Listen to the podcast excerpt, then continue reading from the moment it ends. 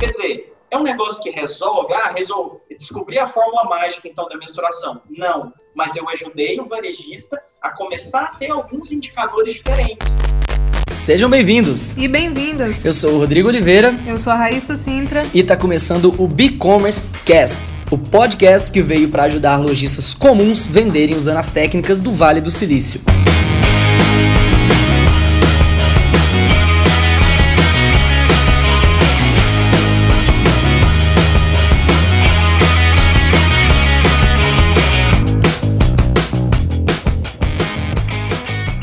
E a gente está aqui hoje para falar com vocês sobre tudo o que estamos prometendo. Nós queremos revolucionar o mercado do varejo, entregando tecnologia e mensuração para vocês.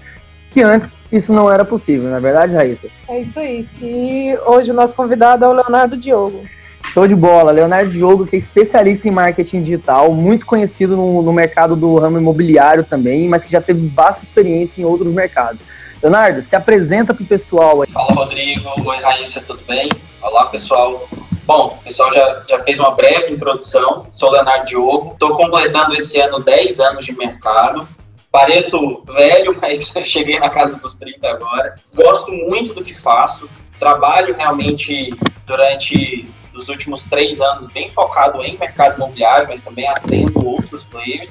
E um pouquinho da minha história foi durante cinco anos muito forte em agências de marketing digital, atendendo clientes, inclusive nós vamos falar aqui alguns cases que eu consegui aí ao longo desses cinco anos. Então, atendi diversas empresas é, em cinco anos e também vim em outras frentes, outras trajetórias. Comecei a ser professor em algumas grandes instituições, já tive experiência como coordenador de um MBA focado em marketing e negócios digitais e durante sete anos, de 2012 até o mês passado, eu toquei também a Abrad Goiás. A Abrad Goiás é a Associação Brasileira dos Agentes Digitais, é a maior entidade do país que defende os interesses de quem trabalha é, com um ambiente digital.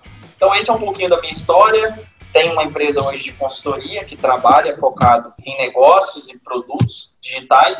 Vim aqui para contribuir o máximo com vocês. Seja muito bem-vindo. Realmente, é, nosso objetivo aqui com esse conteúdo é gerar extremo valor, trazer pessoas com experiência, vivência de mercado, como você tem, porque a gente sabe como é difícil hoje conteúdo gratuito, né? Então, assim, eu estava conversando com a Raíssa, a gente deu uma analisada, claro, desse currículo tão, tão vasto aí antes de chamar você para conversar. A gente viu que você já teve alguma experiência com grandes varejistas, né? E aí o nosso público ele é muito varejista e tem problema em relação à mensuração. E você fez algumas ações nesse sentido. E a gente decidiu que acho que a melhor forma da gente conduzir essa nossa conversa aqui, para ela ser realmente um bate-papo, algo bacana, é, eu queria que você contasse um pouco desses casos de sucesso que você teve em relação à mensuração. Porque a gente fala muito em e-commerce, acho que, Raíssa, você pode explicar um pouco pro pessoal o que, que é o e-commerce? O que, que é esse termo que a gente basicamente está trazendo para o mercado agora? O e-commerce seria a técnica de venda online para retirar em loja física, fazer os clientes voltarem na sua loja física, mesmo eles comprando online. Exatamente, isso aí entrega uma coisa que só o e-commerce tinha antes, né? Que é a capacidade de mensuração. É, e agora, hoje em dia, temos tecnologia para poder fazer isso, né? Várias tecnologias, inclusive o STEP é uma delas. Só que quando você fez, Léo, não tinha coisas específicas, né? É, então, é, conta pra gente um pouco dessa, dessa tua experiência aí. Como é que você venceu esse desafio aí então, é, a gente até brinca, né? Quando a internet ainda era mato, né? É, a gente, sim, passava por uma série de dificuldades. As dificuldades, elas continuam existindo, né? Ah, não, é porque hoje eu tenho muitas plataformas.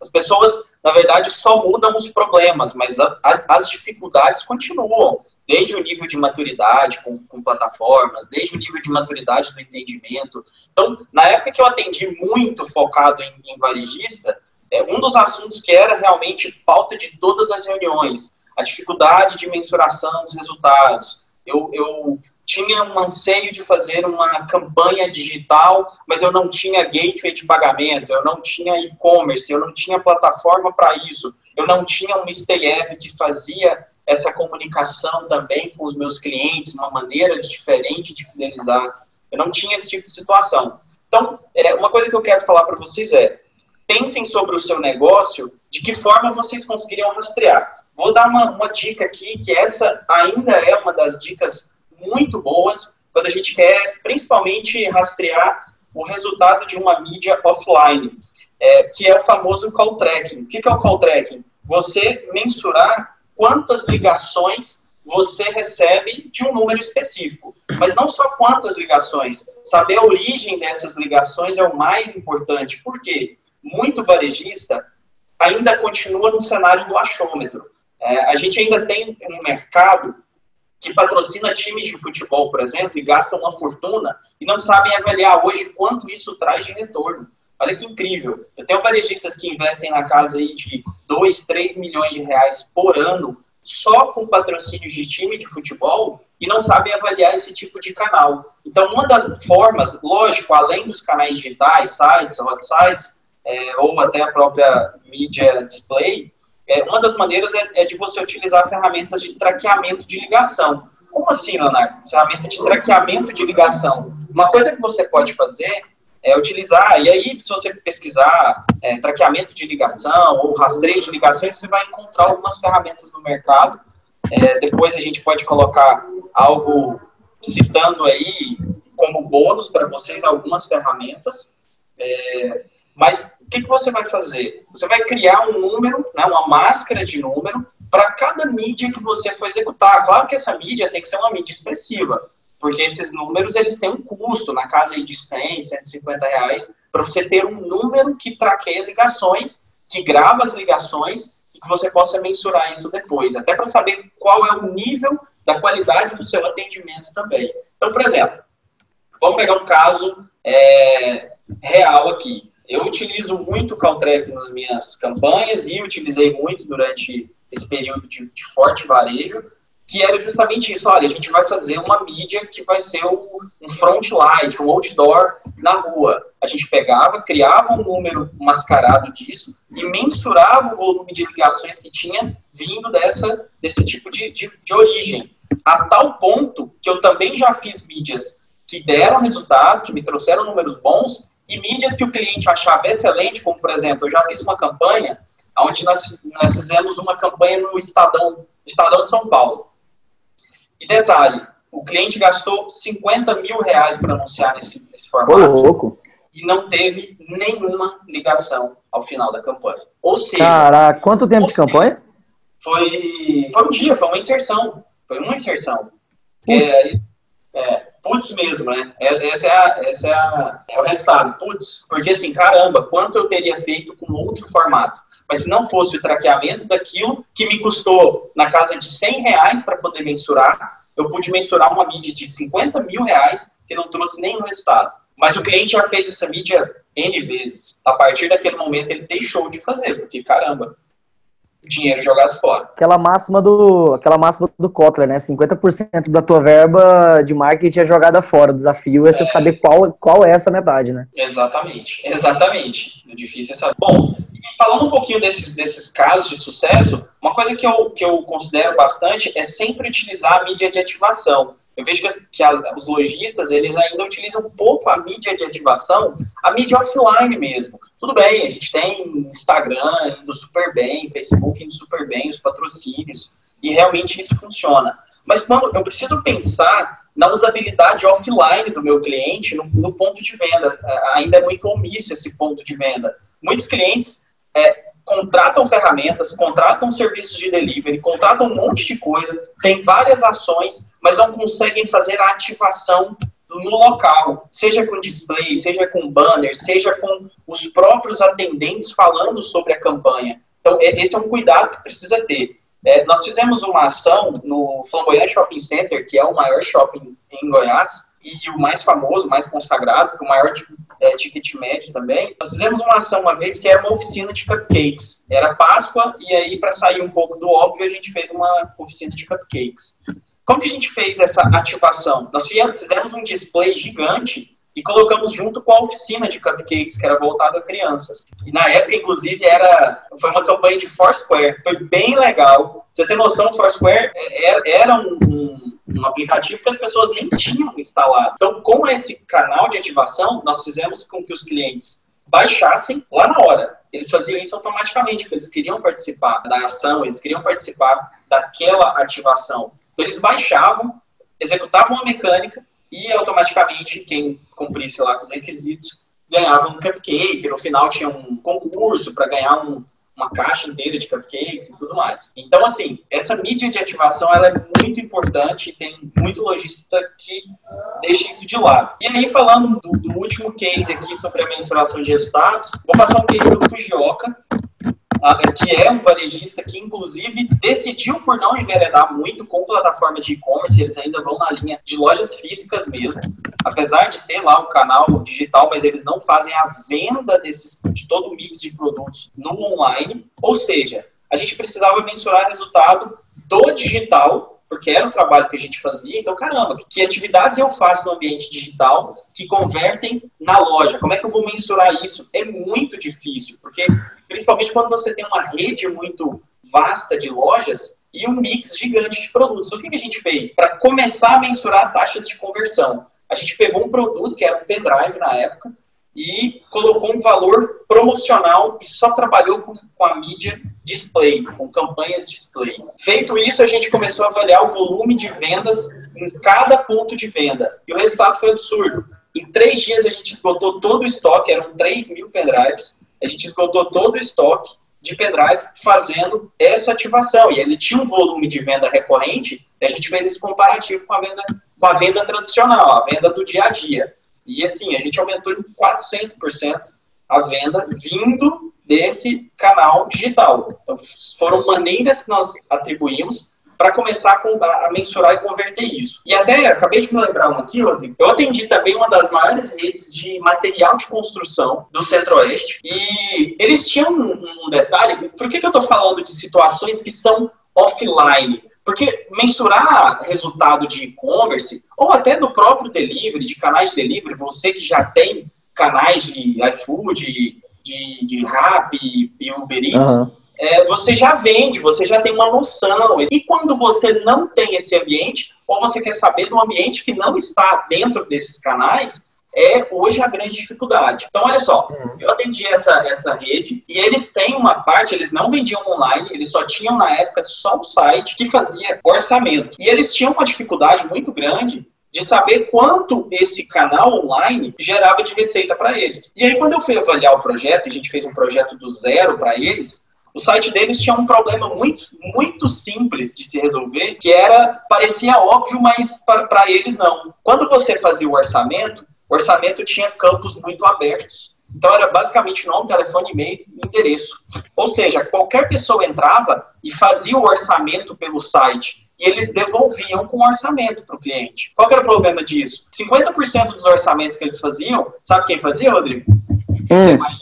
Quem você imagina que fazia? Era inválido. Era totalmente inválido. Concorrente, concorrente. Fazendo o cliente oculto. É, era, era a forma mais fácil de fazer ah. cliente oculto. Então, quer dizer, eles, é, eles estavam dedicando tempo e mensurando errado, justamente porque a maioria, inclusive chama shopping de preço, né? Não sei se você sabe, uhum. mas essa, essa rotina chama shopping de preço dentro dos varejistas, que é ficar comparando, né? Fazendo a shopping de preço aí dos, concorrentes. Então, o que, que a gente Caraca, fez? Toda uma máfia.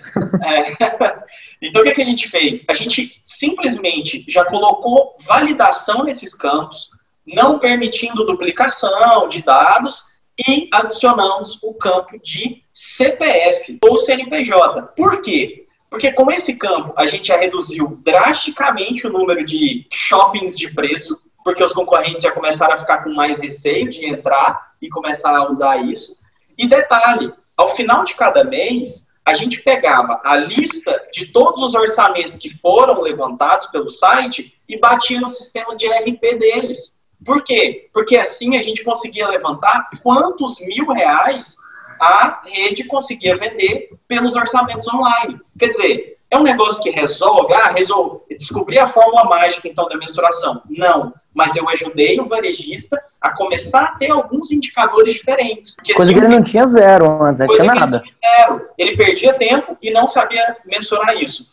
Depois do que a gente ah, colocou para ele, agora ele consegue avaliar o quanto esse orçamento gera por mês, ou seja, ver valor naquele canal e começa a comparar. Pô, se mês passado eu gerei 70 mil em orçamento e mês que vem eu né, vou gerar 90, 100 mil, eu posso começar a ter meta pelo site. Posso começar a ter meta de orçamento. É fechamento? Não. Entendi. Mas eu, eu posso avaliar até o fechado. A gente avaliava valor fechado, que era exatamente isso. Então, eu começo a ter alguns índices, indicadores. Achei bacana que você citou sobre mídia de ativação, porque aqui dentro do, do, do Stay a gente tem muito a questão de colaborador que não consegue ativar o, o programa de fidelidade no, no PDV. Né? Então, acho que todo tipo de ação tem que contar tanto com tecnologia quanto com processos e pessoas. Né? E se você, é, essa galera aí que ficava tirando o pedido, não, não tirasse o pedido corretamente, ou não estivesse ciente de que poderia estar tendo um. Como é que é o nome do pessoal que fica pesquisando preço que você falou? Shopping de preços. Se o time não tivesse, não tivesse ciente disso, esse dado não, não chega, esse dado não vai para frente. Achei muito bacana, porque é, conecta muito isso com, com as empresas que utilizam o Stay. Que vira e mexe, tá, não estou conseguindo fidelizar os meus clientes, não estou conseguindo criar minha base de clientes aqui, porque, ah, meu colaborador não fala do programa de fidelidade. Assim, poxa, mas isso é mídia de ativação, né? De certa forma, ele precisa estar ativo dentro do PDV para acontecer, correto? Exatamente. Esse é o segredo. Bacana. É, cara, muito obrigado é, pela sua participação. Tenho certeza que seu conteúdo vai ajudar bastante gente. Eu mesmo descobri algumas coisas que eu não, que eu não conhecia, além do shopping de preços. Eu nunca tinha escutado falar que tinha um termo para isso, né? Para mim, espionar mesmo. eu não conhecia um termo específico para falar disso. Então, assim, é. queria te agradecer demais, tá? Se você quiser deixar mais algum recado final, alguma coisa em específico para o pessoal, Fica à vontade. Bom, eu quero agradecer também o convite de vocês. Sempre que possível, podem me chamar que eu estou à disposição. Eu quero deixar do, do, dois pensamentos. O primeiro deles é estabeleça bons formatos de, de bons canais. É, canais de, de, venda são basicamente um dos principais pontos para um varejo dar certo. Beleza. É, eu tenho condições de ter um e-commerce? Sim ou não? Eu tenho condições de ter formato delivery?